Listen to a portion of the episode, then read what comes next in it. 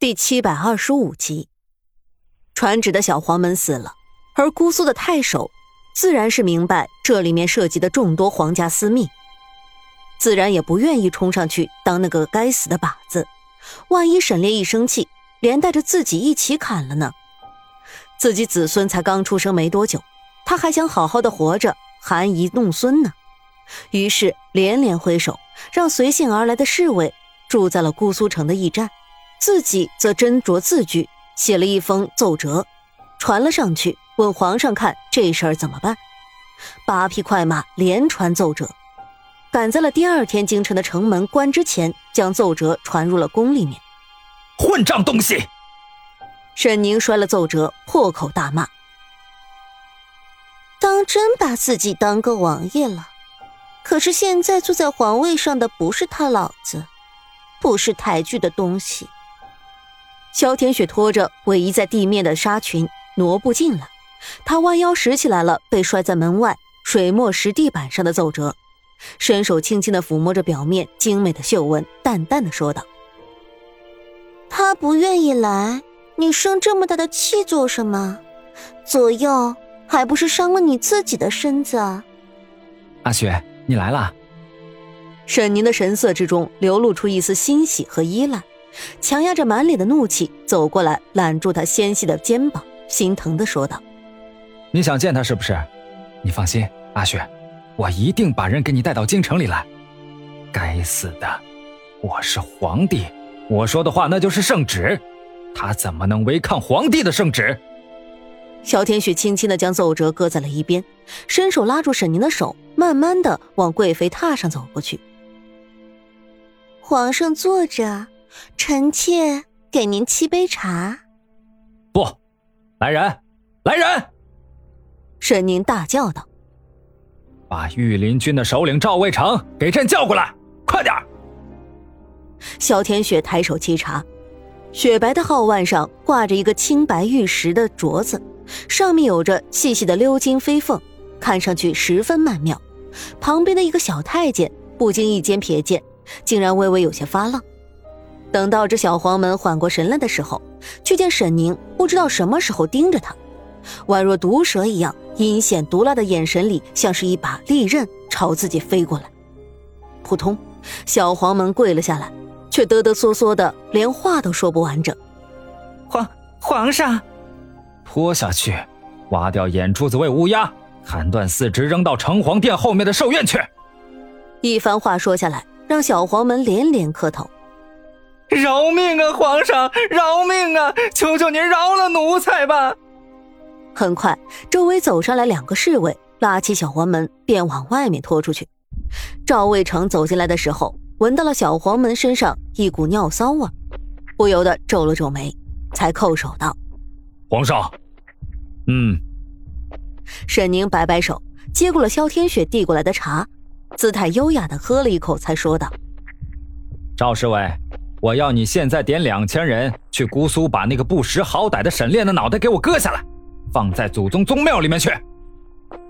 皇上，赵卫成叩首说道：“请恕臣不能从命。”说着，便将佩刀解了下来，放在了身侧，继续沉声道：“沈炼王爷于臣有恩，也于朝廷有功，又是皇族血脉，臣不能以下犯上，落得不忠不义之人。”你放肆！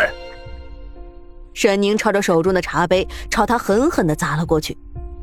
不忠不义，朕才该是你要忠君的人。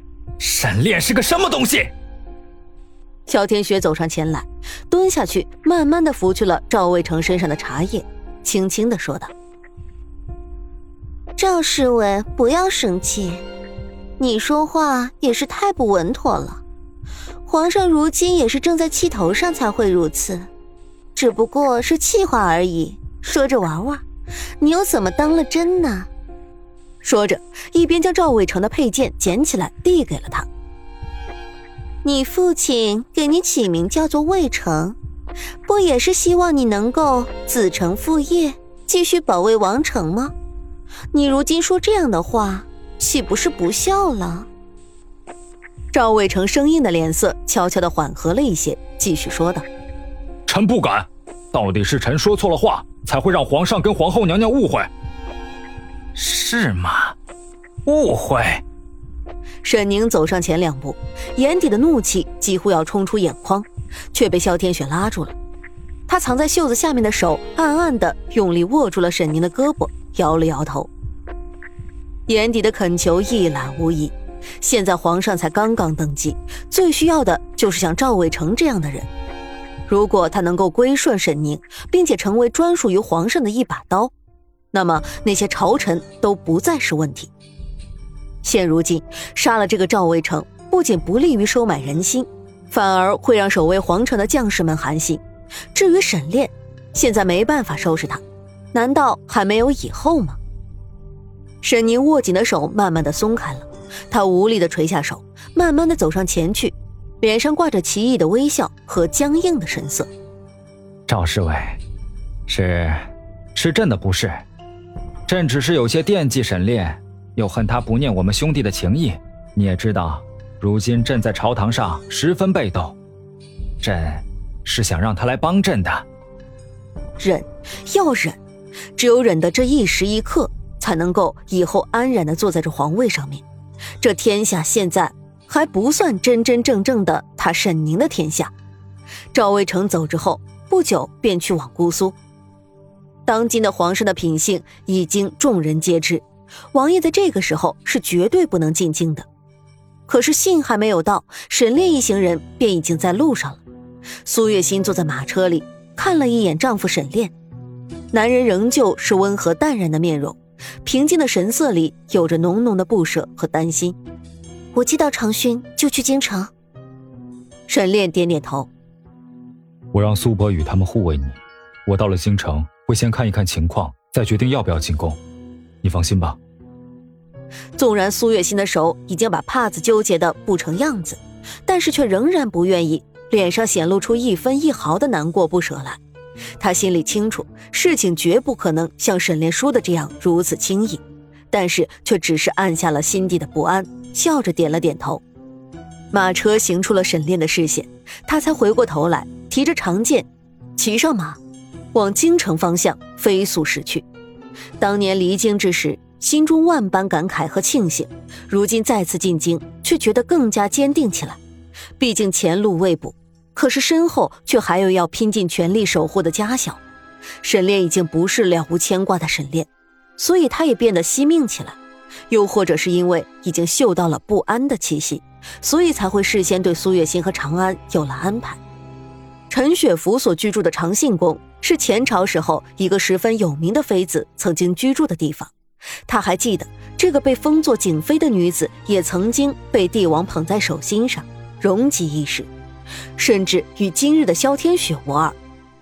景妃的亲人都位列公侯，当事人都恨不得生一个像景妃那样的女儿。好光宗耀祖，位极人臣，但是月满则亏，水满则溢。自古以来都不变的就是这个道理。后来出现了一个叫做容姬的舞女，据说会跳一种连上舞。